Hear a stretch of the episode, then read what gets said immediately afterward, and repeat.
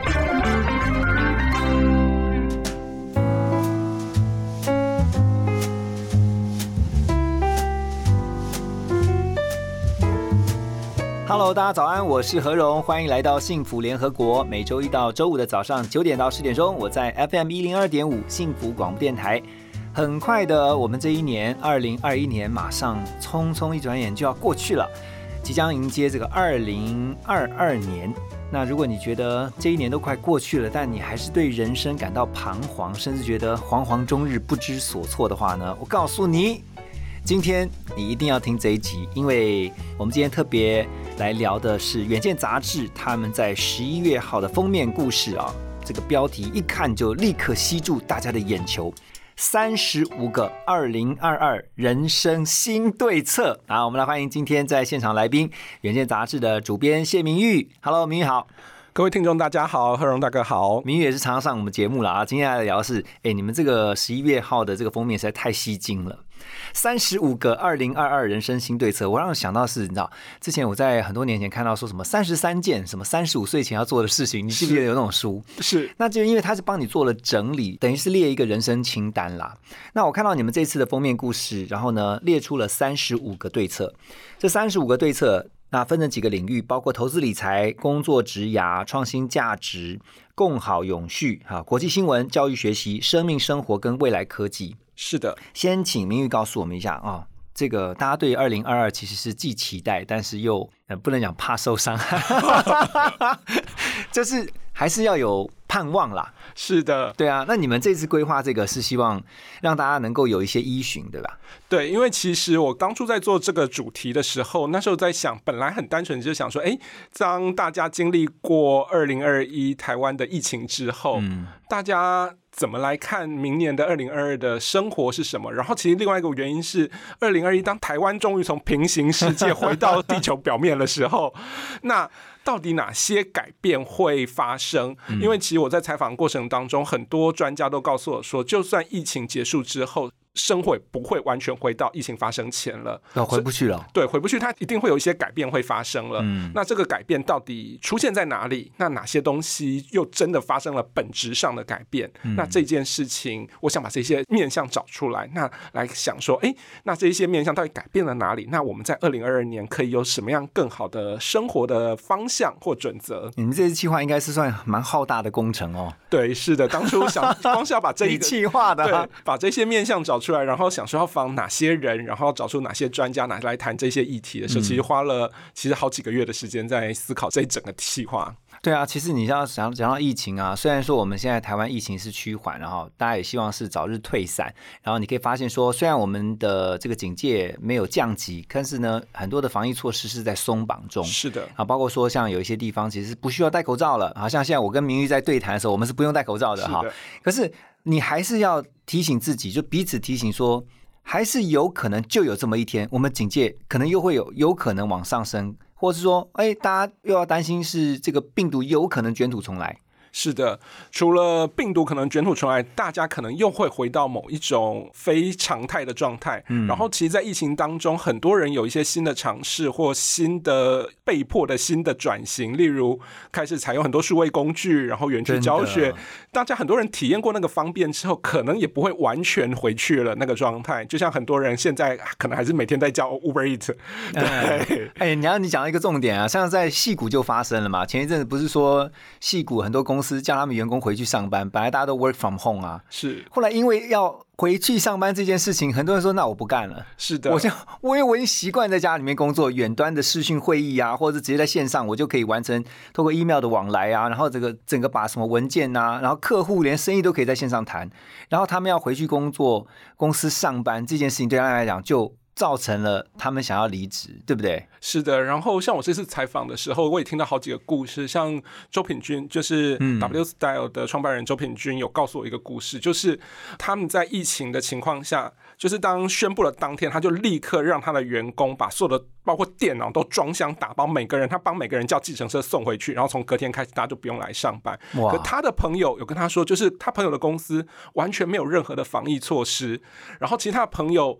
每天还是得在上班的时候，就算疫情过后，他对公司的信任感开始裂开来哦，因为没有防疫。对对对，他觉得公司并没有在保护自己，在危急的时候，就是某种程度就是海水退潮的时候，他开始看见了公司到底是有没有照顾员工这件事情。那当然他不会因此马上就立刻离职，可是他对某些向心力的事情，真的从那个时候就开始裂解了。我觉得这件事情，其实，在这段疫情现在影响了很多人对于很多价值观的判断。真的，那我前一阵子我还记得跟朋友聊天的时候，就在聊说疫情啊，有可能以后就会让公司多一个新的职务，叫防疫长。是，他专门针对疫情，如果突然有什么不一定是 COVID 啊，那可能是以后有什么病毒的，然后他可以立刻做好人员的分流，然后工作的分流什么的。我们赶快做好准备哈，因为二零二二马上就要来了哈，三十五个人生新对策，我们一一的来看啊，就是大分来看这几个你们勾勒的方。想哈，比如说在工作职涯，我相信大家都会关注哈未来的这个职涯发展，还有自己的工作。你们这次透过工作职涯要告诉大家的对策是什么？呃，这次的对策是因为我们想说，哎，其实我自己的观察是在疫情期间，其实求职的状况变得非常的险恶，职缺大减。然后我看到一个非常有趣的数字，是当疫情开始结束之后，一零四的招募的数量回来了，可是职不一样了。怎么不一样？以前很多的工作其实是正职，可是当疫情回来之后，很多工作变成呃兼职啊，兼职或者说是变成呃约聘性质。这是鼓励大家斜杠吗？还是？其实就是呃，其实我去访问的时候，其实很多企业主都告诉我，这他们有这样子的担心，就是当无法确认疫情会不会再来一次的时候，所以他们会把营运成本压到最低。哦，因为兼职它不需要什么鉴保啊，对对对，然后就是如果真的。疫情再起的时候，他们要立刻缩减人力开支的时候是非常简单的事情。因为约聘的就直接先可以先人力精简。对，所以然后我发现这件事情不止在台湾出现，其实在更早之前，在欧美、日本都发生了。哇！所以这件事情可能就是这也是我们自己在研究当中，我们看到工作之涯上第一个非常明显的疫后现象，就是正职的消失。嗯，工作量没有减，可是值改变了。嗯，那这件事情其实会影响到每个人对于未来工作的想象跟选择。对，我看到你们在里面有访问，像是唐新慧哈，还有像是何泽文这些，就在职场当中，大家会呃知道啊，提到工作可能会想到他们。然后特别唐新慧有提醒，就是说未来的应变力是关键。是的，因为就像刚刚所说的，疫情不知道什么时候会回来的时候，那当不确定性变得很高的时候，每一个人在工作上可能不能再走原本稳定的状态了。那所以他必须要面对危机的时候，要非常快速的进行应变。所以他这个应变不只是应急这件事情，而是随时去想象接下来当原本的工作模式或整个社会运作状态改变的时候，我要怎么样立刻接住这个变化。嗯，所以他强调的应变力不只是快速的去回。应顾客需求很重要一点是，他有强调学习这件事情。哦，这个很重要。你要不断的增进自己的能力，不断的增进自己的学习力。这样子，当疫情发生或者不管任何变化再来的时候，你可以立刻去反应。你知道这个变化下，我该做什么样的准备？我该做什么样应变，让我的工作能够留下来，而不会在这个转换中你就被甩出去了。所以，我们都要开始发展自己的第二、第三跟第四专长，这样是的。这这也是我去访问何泽文的时候，他非常强调的一点。何泽文他告诉我说，以后每一个人都不能把自己当做公司的员工，而是要把自己当做是一个专业工作者。就算我做的是政治，公司也只是我的一个客户而已。哦，哎，这个观念倒是蛮。蛮另类的哈，对，就是他强调的是，很多人以前对于工作就是想说，哎，我就接着公司给予的任务，那我把它完成，那公司就付我薪水。可是当未来变动这么快的情况下，你可能会需要不断的学习各种新的能力的情况下，那专业其实养在你自己身上的。那我现在用我的专业来帮公司解决。困难或挑战，那我从这边得到薪水很 OK。可是如果有一天当状况改变的时候，我的专业因为再生，我可以立刻去斜杠到别的。不管是产业，甚至我就去接案了。对，因为呃，我在采访的时候，何泽文跟我说，其实他在原本的正职的时候，他其实就发展像是演讲或者人生职涯的分享这样的一个一个算是副业吗？或者说其他的斜杠。其实他说他在那个时候，他每个月的业外收入其实就等于高高过本业了，好像没有高过本业，可是它等于一个大学新鲜人的起薪的半年薪。哇，这样也不少了耶！是个，我听到的时候想说，哦，那我应该，我真的很后，我没有二十岁的时候就开始做这个斜杠，想说，哎，反正 never too late 嘛，对不对？其实他也就提到，像你刚刚提到那个应变力啦，就是你随时要以这个应变作为你的这个选项之一，是。对不对？对。然后我刚刚突然在你分享的时候，我就突然想到有一个名词，就可以形容你刚刚讲的那个变化，就是呢，每个人都要做职场上的佣兵，就是你 你你随时要帮可能 A team 打仗，然后 B team 打仗这样子。是的，概念可以这样说，概念上可以这样说，其实它就是专业在自己的身上，而不是你的专业是公司的职位给你的。真的，在疫情期间，或者在二零二一年，很多人对于生活中遭遇到了困难，嗯，而这件困难其实需要大家一起携手紧。握因为就像我在访企业的时候，很多人告诉我的是，在二零二一年，他们最大的感触是不是自己好就够了？你要别人也好的时候，你自己才能好。否则，当你的旁边的上下游供应商都倒光的时候，你这个企业也活不下来。真的就是共好这个概念，对共好的时候，对。而且尤其在疫情期间，我我发现其实很多人就是很辛苦，然后也会想，哎，以前从来没有的这种投资理财的观念，哈，这时候就要特别想，因为你要有存粮，你才能够应急嘛。那所以在投资理财这一块的，你们的人生新对策，你们所访问到。你的了解，他们的意见是怎样？好的，我们这一次关于投资理财，我访了前外资的首席分析师杨应超先生，对，然后以及非常有名的理财布洛克呃雷米，嗯，然后我发现他们都给我同样一个建议，就是当风险越高的情况下，你应该要越稳健。然后其实他们这件事情是呼应今年的股市大热，嗯，非常多人冲进股市去想要赚那一笔财，呃，都去航海，对，都去航海，我当航海王，想要。赚那笔机会财，可很多人因此就沉船了。可然后他们其实非常强调，当不确定性变高的时候，你原本的以为看好的东西，或你觉得你有把握的事情，很可能在一瞬间就改变的情况下，你应该先架构好你自己的安全网。嗯，那这个安全网可能是你的工作，你的本心。当你有本心之后，你再来做投资，这是杨英超的建议。嗯，或雷米的建议是，你可以先用不同的理财区分，可能你把你所每个月的收入分成。六块，然后其中只有某一块拿来做投资理财。嗯，那透过这样的方式，让你有一个稳定的时候，你去投资的时候不会损失过多，然后你赚的时候，其实你也可以做赚的更稳健。就是不要一窝蜂的看到大家都买什么，你就是跟着买，然后觉得啊这个一定赚，然后听到很多的消息，你就跟着进去。对，因为这两位他们其实都有告诉我说，其实你投资理财赚钱的钱不是你的核心的目标，否则你赚了这么多钱，你到底要做什么用？那这件事情其实是更该在呃二零二二，也就是以后你要想清楚的事情，而不是去冲刺那个追逐的刺激。因为雷明告诉我一个非常有趣的观点，就是他发现很多年轻人去当冲这件事情，就抱着一种就是可能没有明天的刺激心情下去玩这件事情，这样不是有点赌的那种感觉？对他帮这件事情开始变成一种赌的时候，嗯，那你很容易就会赌输了。嗯，可是如果你知道你自己到底是要做什么，或者你要留哪些本的时候，那你哪些部分可以玩多大这件事情，你就不会被可能短期的赚钱所诱惑。像杨英超有提到说，这一次他看到很多年轻人都在第一波的时候赚了一点钱，才发现哇，原来赚钱这么容易，是，然后就倾家荡产的投入，然后很快就沉船死在那边了。哎，这个其实，在以前你看，我们就常常会听到有人说。不要短视尽力，是说投资其实应该是要中长期，你要看得出这个未来它的潜力。但是这个不是呃，今天你买了，下礼拜它就涨翻了，然后你就赚一笔获利。这不是说看短的，是啊。但是因为这个，我觉得也就是因为像最近你会发现，尤其其实不管是什么年轻的，就是只要是投资的时候。如果是犯了这样的一个短视尽力，就是觉得说啊很好赚，然后呢很想一夕之间就累积非常可观的财富，这通常来得快，去得也快。对，是的，有没有发现？是的。然后杨英超跟雷明特别提醒这一点，因为在二零二一，他们发现来得快，去得也快这件事情发生的非常的明显，也可能是因为二零二一的不确定性非常的高，所以那个机会财的出现的频率变得高了。嗯，所以很多人可能一下子赚到了一大笔钱，尝到了甜头之后，就把。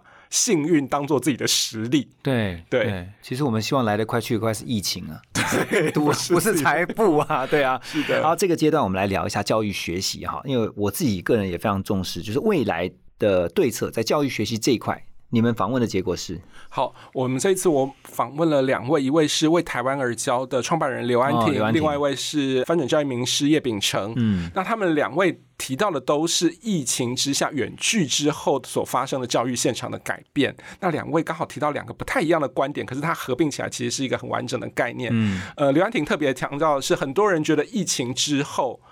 可能教育的很多部分，尤其教育现场的人，可能会被科技所取代，因为可能大家都上网了，那很多教材都延伸到网络上，那老师的角色可能会变少。嗯。刘安婷强调说，老师的教学任务可能会变少，但是老师对于了小孩的教育任务其实是会更大的幅的提高。是因为小朋友到底怎么看这些学习的内容，他们哪些学习内容可以对自己的人生带来影响跟启发，然后他们学习的进度这件事情，其实是需要人在旁边观察并且引导他们的。机器人教不来，对，不止机器人教不来，甚至是连家长都教不来。因为他们刘安婷这次疫情下看到非常多的现象，是尤其是在偏乡或弱势家庭发生很严重的学习滑坡，就是在疫情的三个月内，因为小朋友没有老师督导了，然后家庭可能支持的能力也不够，所以小朋友那三个月几乎是荒废的状态。那相对有特别有家庭支持的小朋友，可能他在这三个月的学习程度就继续往上爬，所以那个落差变得非常的大。可是他发现这个落差能够弥补的就只有人的力量。那叶老师的看法呢？叶老师强调的。是大家在这一次的远距教学的情况下，很多人都在意的是科技如何辅导学生，可那个科技到底是什么？所以在这段期间，大家看到说，很多人就拼命的去要买平板啦，要买各种硬体设备。可他强调的是，学生学习的关键其实是软体这件事情，然后。如果家中有小孩学童的话，一定都会发现这一次疫情之下，大家都到处在找哪里有免费软体这一件事情。可是免费软体这件事情当然是一个学习性的硬性。可是如果你要把远距教学真正的落实，甚至学出一个有品质，甚至让小朋友可以好好活用的时候，怎么来思考你自己对于教育的投资这件事情？我觉得他强调这是。每个家庭，甚至是每个学校，甚至整个国家未来都必须想象的事情，因为很多人在疫情前对于教育的呃界面可能想象就只有课本而已。接下来他将会决战在网络上，那网络上绝对不是硬体，而是软体。那这件事情需要每个人下去好好想，否则就会变成大家都以为小朋友在远距教学、远距学习，可是其实学到东西反而会变差，甚至小朋友其实上网的时候都跑去玩别的东西，玩 game 去了。对，所以其实。呃，叶老师跟刘安婷两位的这个看法上面，其实。很在意的就是在关键还是在于软体，那其中那个软体，刘安婷的软体其实是人，就是一定要有人的陪伴，才能够让这个学习更有效率，是这样。对对对，其实叶老师的某种程度也是人，因为软体其实是由人来支援才能完成的。嗯，所以其实大家在疫情之后，他两位对于教育的想象跟见解，都是人的角色会越来越重要，不管是陪伴或者去支援这个软体界面或软体内容的人，都是台湾未来重要的人才。那这件事情需要大家去关注。对啊，所以提到教育，其实就会想到说，像呃，我看到你们还有一个 category，一个领域是在国际新闻这一块的哈，就是发现说，台湾现在也越来越。观众也好，听众也好，或者说一般这个网络族群啊，都会关注国际新闻这件事情。是的，我们这一次这个主题，我们访了两位在网络上非常有名的新闻人，一位是范奇斐，一位是陆以真。嗯，然后两位其实都提到国际新闻在疫情之后的爆发这件事情，因为他们很明显，他们自己的收视群都变多了，收视率都变好了。那一来是因为。呃，在疫情之下，台湾发现，哎，其实台湾不能置之于国际事外，因为以前大家都会觉得国际都跟自己无关，可现在台湾人民都发现，哎，不管是疫苗或疫情的关系，都跟台湾有关。更重要的是，不管是台湾的疫情是否可以去帮助国外，甚至是半导体，甚至是中美关系，台湾其实都是国际新闻的主角了。嗯，不再是配角，不再是边缘。然后甚至就已经变成是大家会关注跟讨论的一个议题中心了。对，然后是两位特别提到一件事情，就是当大家在发现自己是主角的情况下，他们发现一个很严重的撕裂性的障碍。那个障碍存在于，例如不管是之前疫情防疫很好的时候，那只要有人来质疑台湾的防疫的时候。网络上就会变成一窝蜂的去攻击、质疑的言论，就是当自信终于被发现的自信，不要变成自傲。嗯其实台湾的所有的角色其实都跟国际互动，每个人都应该保持一种比较开放性，而不是一个因为自己很好而变成到处去踩别人这个状况。那他们强调这件事情其实是一个更健康来思考每个人的国际观这件事情，因为以前很多人都说台湾人没有国际观，是那现在变成一个单一性的国际观，其实也是很危险的。对对对。真的，我也非常同意啊！其实看待国际这件事情，必须要更用一个很宏观或者是全面性的眼光去看待。是。而你们这次的这个刚刚讨论，就是人生新对策的，其中有一块很大的领域，也是着重在生命生活这一块。你们访问了像是张曼娟老师跟曾宝仪，然后也提到说，像是很多事情是回不去了，就刚刚一开始讲，但是回不去的时候，也就给我们很多的醒思。就是我的顺序是不是要做一些调整？你们这次有一些有趣的发现哈？是的，因为我这次特别去访了张曼娟老师跟曾宝仪，然后还包括了作家洪文勇。嗯，然后其实我们讨论的主题都是说，哎，当疫情之下，你对于生命或人生的想象发生了什么样的变化？嗯，然后我得到的回应都是。人生顺序的重新安排这件事情，因为很多人 很多人本来是怎样，后来变怎样。好，我举一个我自己听到的时候觉得非常有趣的例子，例如是曾宝仪，他告诉我说，他之前可能出门的时候，他必须要想说，我今天穿的衣服是什么样的牌子，然后我的鞋子是否也是名牌，这样别人看到的时候才会觉得曾宝仪是个明星。嗯，可是当他疫情的情况下，他可能很长段时间都关在家里面的时候，那我是否还要穿成这样？我是否还要秀给别人看什么样子的我？那什么样的人生、什么样的生活才是我自己觉得最舒服的？一直让他重新想这一件事情。所以在疫情之后，并不是说他从此再也不穿名牌了，是是。可是他会从这些东西中选择自己舒服的，而且如果他觉得是勉强自己的，有些邀约或者有些必须的事情，他就把它推掉了。对，他不再强迫自己去符合或满足每一个人对自己的，就一再的讨好、迎合，或者说在意他人的眼光。对他非常强调这件事情，他觉得很多人可能。之前都活在一个 IG 或脸书别人的眼光当中。哎，真的，你这讲到重点了。现在很多人不是都很在意人家那个你发了一个 FB 的文，然后按赞的有几个，分享的有几个，这样。甚至有些人会活成就是我穿这一套，就是或者我去哪里，只是为了拍完照立刻就摆脱掉，只是要秀给别人看。我想象中应该要活成什么样？但也许那不是你自己。对。可是在这次疫情之后，他提醒很多人，其实都在想说，我到底需要什么？那这件事情是否可以让我活得更有自己的价值？哇，这个我 A 口一下，我也常跟我孩子讲说。你们不用穿名牌，不一定啦。我说不是名牌不好，而是你要让自己就成为名牌。是的，看看你爸爸，就就爸爸身上穿名牌，没有啦，开玩笑。所以我就常跟他们讲啦，就是你要让自己就成为一个名牌，就是你穿什么，这我觉得那就是像刚呼应你刚刚讲那个东西。然后张曼娟老师他提醒什么？张曼娟老师提醒的是自己。同样跟张宝仪所提到的有点类似，就是你自己想要的生活是什么？因为他提到一个我觉得非常美的故事。他以前他每年固定都会出国大概三趟，可能是一趟长途两趟短程的。